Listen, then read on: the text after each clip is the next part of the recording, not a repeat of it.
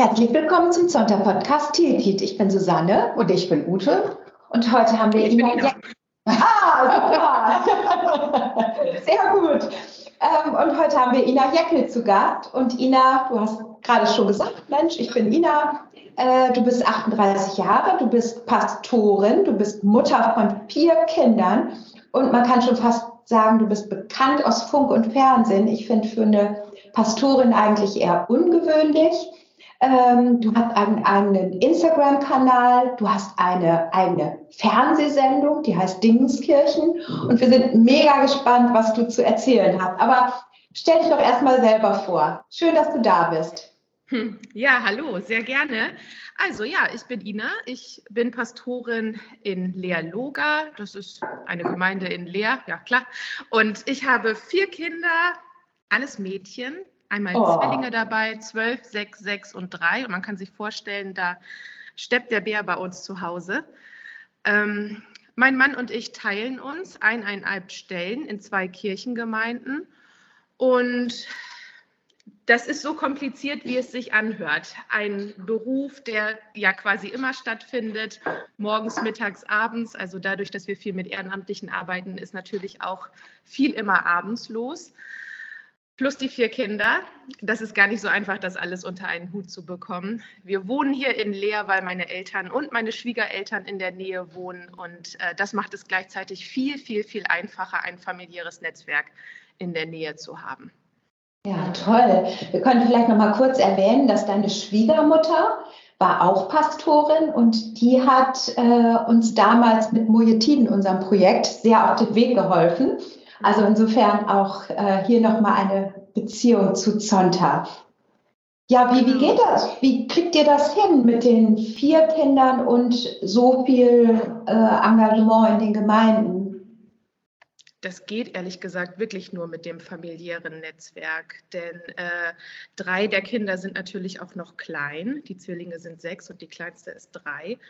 Ähm, da ist ja eine Betreuung nur bis zum frühen Nachmittag möglich und äh, das funktioniert nur mit ganz, ganz, ganz vielen Absprachen zwischen mir und meinem Mann. Also es geht schon morgens los. Wer ist wann wo, wer holt wen wann wo ab und wer ist eigentlich zu Hause, wenn irgendjemand ankommt. Und das geht nur, weil meine Eltern und meine Schwiegereltern immer wieder mithelfen. Und zwar sowohl in der Kinderbetreuung als auch manchmal bei den fahramtlichen Aufgaben, wenn es nicht anders geht.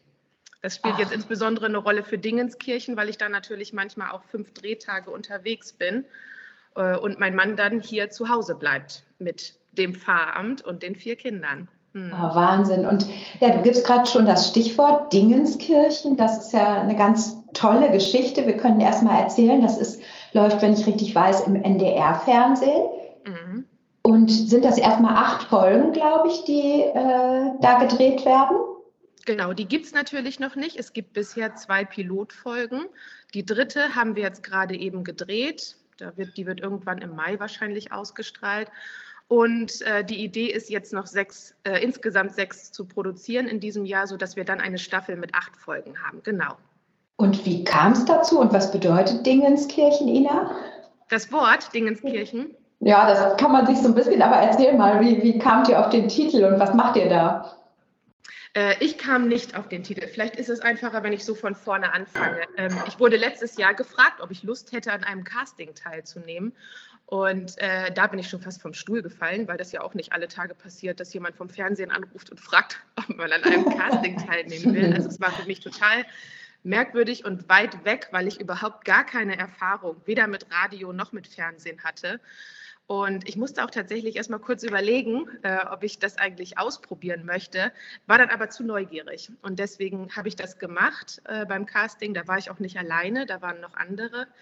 Ähm, ja, und habe eigentlich gedacht, nee, das kann irgendwie gar nichts gewesen sein. Das äh, kann ich mir jetzt gar nicht vorstellen, dass ich das äh, gut gemacht habe. Aber es hat ja geklappt. Im Juni kam dann der Anruf. Ähm, ja, dass man sich das gut mit mir vorstellen könnte und das gerne ausprobieren will. Und da bin ich, glaube ich, ein zweites Mal fast vom Stuhl gefallen. Ja, das war sehr, sehr aufregend. Das haben wir zu Hause dann besprochen, ob das, ob das gehen könnte, weil das natürlich nochmal einen ganz anderen organisatorischen Aufwand bedeutet. Und das eben auch nur geht, wenn, wenn da ganz viel Unterstützung dabei ist. Und zu dem Zeitpunkt gab es noch gar keinen Namen für die Serie.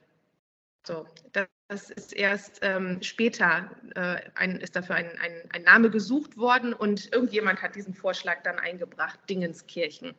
Und das hat ein bisschen was zu tun mit meinem Instagram-Account, der ja auch Dingens von Kirchen heißt. Ich glaube, um so einen Wiedererkennungswert zu schaffen. Und weil dieses Wort Dingenskirchen ja auch so ein bisschen steht für etwas, was man noch nicht hat, so ein Platzhalter. Ähm, ja, für ein stimmt. Wort, ein Begriff oder eine Antwort, die man noch nicht hat oder nicht zu fassen kriegt und auf der Suche ist. Und da geht es ja auch so ein bisschen drum in der Serie. Ähm, äh, zu hören, was, was andere Menschen für Antworten auf wichtige Lebensfragen finden. Genau. Ja, ich habe ein bisschen geguckt. Du hast ja zwei Folgen, hast du gerade schon gesagt, schon abgedreht. Die eine ist, was ist Luxus? Die mhm. habt ihr, glaube ich, in äh, Hamburg gedreht. Und die zweite, die habe ich mir komplett angesehen. Die hat mir gut gefallen. Bin ich gut genug? Da warst du, glaube ich, in Melle bei Osnabrück. Und äh, ja, erzähl mal so ein bisschen, vielleicht gerade diese Frage, bin ich gut genug, die treibt uns Frauen ja irgendwie immer um. Äh, und eigentlich haben wir so ständig das Gefühl, nicht gut genug zu sein und noch dies und jenes mehr zu machen. Was haben die Frauen so für, oder das waren ja nicht nur Frauen, was gab es da so für Erkenntnisse in dieser, äh, äh, in dieser Folge? Das waren ganz unterschiedliche. Also ähm, bei jüngeren Frauen ging es vor allen Dingen darum, diesen, diesen Anspruch an sich selber zu erfüllen, möglichst schnell wieder möglichst fit zu sein und auch wieder gut auszusehen.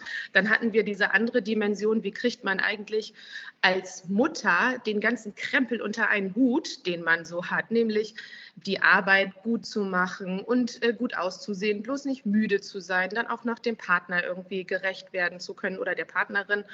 Ähm, mit den Kindern unterwegs zu sein, für die Kinder da zu sein und gleichzeitig natürlich auch eine gute Freundin. Wie kriegt man das eigentlich alles unter einen Hut und wieso scheitert man daran eigentlich immer? Sind die Ansprüche nicht viel zu hoch?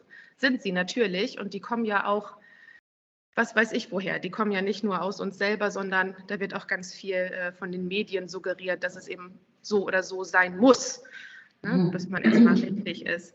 Und was mich total überrascht hat, war, dass äh, diese Frage auch noch mal ältere Menschen ähm, betrifft, beziehungsweise die sich die, diese Frage noch mal anders stellen. Ein, ein älterer Herr hatte mir erzählt, äh, dass gerade im Alter, wenn man nicht mehr so gut zu Fuß ist und merkt, dass der Körper nicht mehr so kann, wie man das selber gerne hätte, dass sich diese Frage nach der Selbstoptimierung dann nochmal ganz neu stellt, weil die Angst da ist, aus dem Raster rauszufallen und äh, eben auch aus der Gesellschaft rauszufallen. Das, das hat mich lange äh, sehr beschäftigt.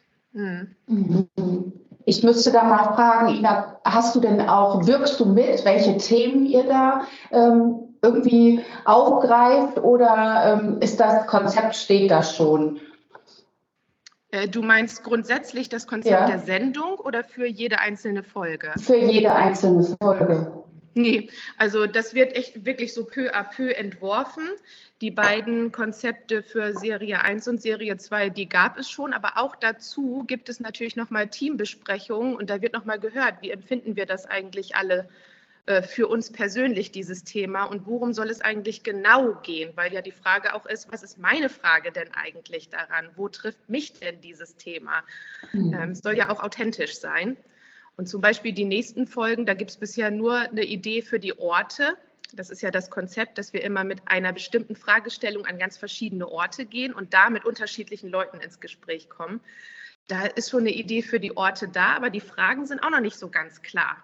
Und mhm. das äh, wird im Team erarbeitet. Das mag ich auch ganz gerne, dass man da auch nochmal so unterschiedliche Perspektiven haben, weil ihr könnt euch das vorstellen, dass es von zwischen Männern und Frauen unterschiedlich und auch äh, spielt auch eine Rolle, äh, welches Alter man hat. Da stellt man sich Fragen einfach nochmal ganz anders. Mhm. Also ich fand das äh, sehr toll, auch wie du das gemacht hast. Das kam sehr äh, locker rüber und du warst so sehr auf Augenhöhe mit deinen Gesprächspartnern. Fand ich richtig gut, hat mir sehr gut gefallen. Das ist aber ein tolles Kompliment, darüber freue ich mich. Dankeschön. Ja, ich habe vielleicht noch eine Sache äh, zu diesem Thema, ähm, bin ich gut genug? Mir hat ein Satz gefallen, den ich weiß nicht, ob du ihn gesagt hast, aber wir wollen so werden, wie eigentlich niemand ist.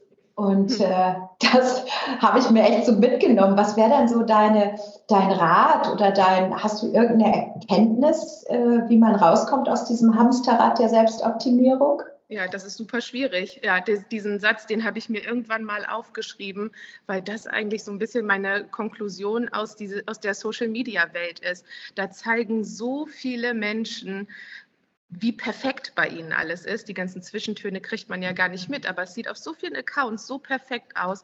Und äh, im Verlauf der Gespräche ähm, da im Sportzentrum merkte ich das auch, dass, wie sehr uns das eigentlich beeinflusst äh, diese perfekten Welten zu sehen und dass wir natürlich auch alle so werden wollen, wie er in Wirklichkeit niemand ist und dass man sich dafür wahnsinnig anstrengen muss. Ja. Wie man da rauskommt, finde ich super schwierig. Habt ihr eine Antwort für euch darauf? Ja, das wäre eine super Frage. Ja, das ist, ähm, ich glaube, ich glaube, es gibt dafür keine, keine Universallösung. Eigentlich brauchen wir Menschen, die uns sagen, du bist toll, so wie du bist. Du bist gut. Ich habe dich gern, so wie du bist. Du musst bei mir nichts machen. Ich glaube nur, ich glaube dann, wenn man das von anderen hört, das kann man sich nicht selber sagen. Ich glaube nur, dass es gelingt, wenn man das von anderen hört, ein Vertrauen dazu aufzubauen, dass es vielleicht wirklich so sein könnte, dass ich ganz in Ordnung bin. Mhm. Wir hatten jetzt gerade eine äh, Keynote von Annie Heger und ein Satz, der da fiel, war, äh, sie war krank und erzählte, äh, auch Mensch, sagt ihr Vater, jetzt muss ich aber auch endlich wissen, was ich werden soll. Und der Vater sagt, also beruflich, und der Vater sagte, du bist doch schon was. Und das geht so in ja. die Richtung, ne? Du bist gut so, wie du bist. Das hat mir sehr gefallen und hat mich sehr eingenommen. Und ich ja, glaube tatsächlich, dass man sich das nicht selber sagen kann. Ja, ja. Es braucht andere, ein vertrauensvolles Gegenüber, die dich auch kennen und dir das sagen können. Du bist doch toll so, wie du bist. Aber das ist vielleicht auch nochmal eine Aufforderung an uns alle. Frauen sind ja auch häufig so kritisch miteinander. Äh, da wirklich nicht irgendwie so ein äh, blödes Kompliment zu machen, ich mag deinen Pulli, sondern genau dieses Gefühl zu geben, ja. äh, den Menschen, die einen umgeben. Du bist gut so, wie du bist. Ja. Ja, das finde ich auch. Das macht auch was, wenn man das hört. Ich habe dich gern in meiner Nähe. Du bist ein angenehmer Gesprächspartner. Ich fühle mich bei dir wohl. Solche ja. Komplimente sind ja auch unheimlich schön zu hören. Ja. Erzähl noch mal deinen Instagram-Account. Ich habe gestern mal geguckt. Du hast ja irgendwie, ich kapiere jetzt erst Dingens von Kirchen. Das hatte ich gar nicht kapiert. Äh, ich dachte, das war angelehnt an Dingenskirchen. Also hat schon mit deiner äh, Tätigkeit als Pastorin offensichtlich zu tun und du hast da 12.800 Follower, habe ich gestern gesehen. Ja. Wie kamst du dazu? Oder das ist ja schon was Ungewöhnliches, oder? Als Pastorin so äh, diese Medien zu bespielen. Wie kamst du drauf und wie kommt es an? Hm, also es, es gibt tatsächlich noch viele andere PastorInnen, die das auch machen.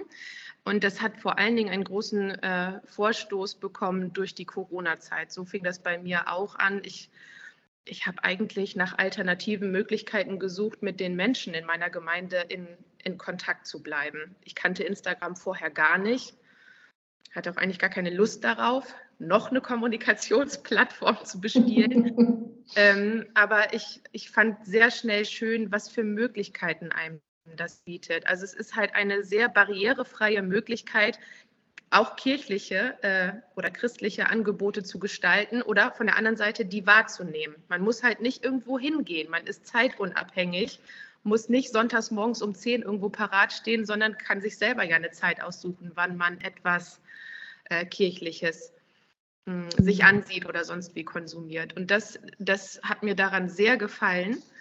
Ähm, das ging natürlich auch nicht sofort, dass die Follower so, so gewachsen sind. Das äh, hat sich jetzt ja über drei Jahre äh, läuft das jetzt natürlich auch mhm. schon. Das ist ja schon auch schon eine gewisse Zeit.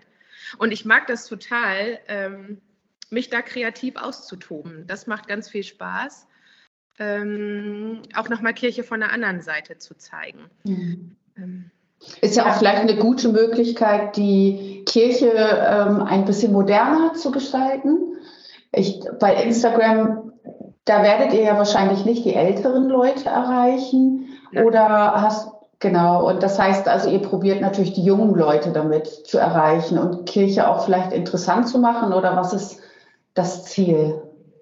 Ja, das ist, das ist auch ein Ziel. Also genau, wenn man sich die äh, Alterskategorien mal anguckt, dann sind hauptsächlich Menschen zwischen 20 und 50 zu den Followern. Ne? Und es gibt natürlich auch welche, die älter sind, es gibt auch welche, die jünger sind, also meine Konfis zum Beispiel. Ähm, aber die Hauptzielgruppe scheint sich so zwischen 20 und 50 zu bewegen. Und ähm, für mich ist das deshalb spannend, weil ich meinen Tagesablauf zeigen kann. Ich versuche ähm, überall mit hinzunehmen, also überall auch Fotos zu machen oder Videos und zu zeigen, was macht eigentlich eine Pastorin. Ähm, und vor allen Dingen zeige ich auch gerne, was ich mir für Gedanken dazu mache. Nicht nur, was mache ich in meinem Beruf, sondern wieso mache ich das eigentlich so und warum ist mir das wichtig. Schön ist auch, dass ich ein bisschen zeigen kann, wie geht es eigentlich in einem Pfarrhaus ab nämlich genauso wie in jeder anderen Familie auch, mit genau den gleichen Problemen und organisatorischen Hürden wie überall auch.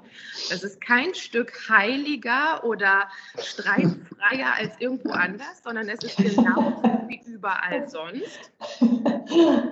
Ähm, ja, und ich merke, dass, dass das schon etwas ist, was was scheinbar irgendwie verloren gegangen ist, was die Leute sehr anspricht. Ähm, hm.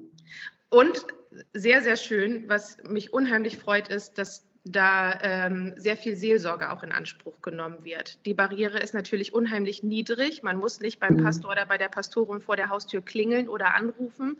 Man kann einfach auch anonym eine Nachricht schreiben. Das ist sehr viel einfacher und das wird auch sehr genutzt. Ach, darüber interessant. Total. Ja, darüber freue ich mich wirklich sehr. Das ist schön. Das ist ja nochmal eine ganze Menge zusätzliche Arbeit auch, wenn du ja. Anfragen über Instagram bekommst, weil ich denke mal, die wollen ja auch in, in einem gewissen Zeitrahmen eine Antwort bekommen. Das ist ja sehr, also wie nennt man das, schnelllebig, das Ganze. Ja. Ähm, wie schaffst du das? Machst du das dann nachts im Bett oder wie kriegst du das noch alles hin? Ja, ich habe jetzt ja seit, äh, seit Januar habe ich einen Stellenanteil dafür. Äh, eine Viertelstelle für äh, Social Media Arbeit für die Landeskirche Hannovers. Ähm, das hat jetzt nichts daran geändert, wie man das eigentlich organisiert kriegt. Und das äh, ist und bleibt eine Baustelle. Ähm, ja, ich schaffe mir Lücken dafür. Also ich versuche schon zu gucken, was genau ist jetzt eigentlich meine Gemeindearbeit und was ist denn eigentlich jetzt die Social-Media-Arbeit. Und ich versuche das auch voneinander abzugrenzen.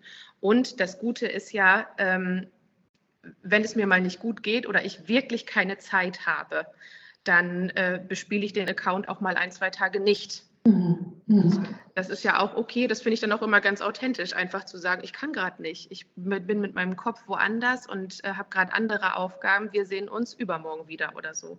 Ja. Und ähm, ja, aber es bleibt ein ganz viel hin und her äh, rangieren, wie man das überhaupt alles unter einen Hut kriegt. Das bleibt so. Ich habe dich auf jeden Fall abonniert, Ina. Ich bin total gespannt, was ich von dir in den nächsten Tagen und Wochen lesen werde. Und ja, ich finde das super inspirierend mit dir. Wir wünschen dir ganz viel Erfolg weiter, weiter bei diesen ja, tollen Formaten, die du da anbietest. Und ich glaube, du kannst da inhaltlich auch ganz viel rüberbringen und Frauen, aber natürlich auch Männern ganz viel mitgeben. Vielen, vielen Dank, Ina. Ich danke euch auch sehr. für das schöne Gespräch. Tschüss, Ina. Danke dir. Tschüss.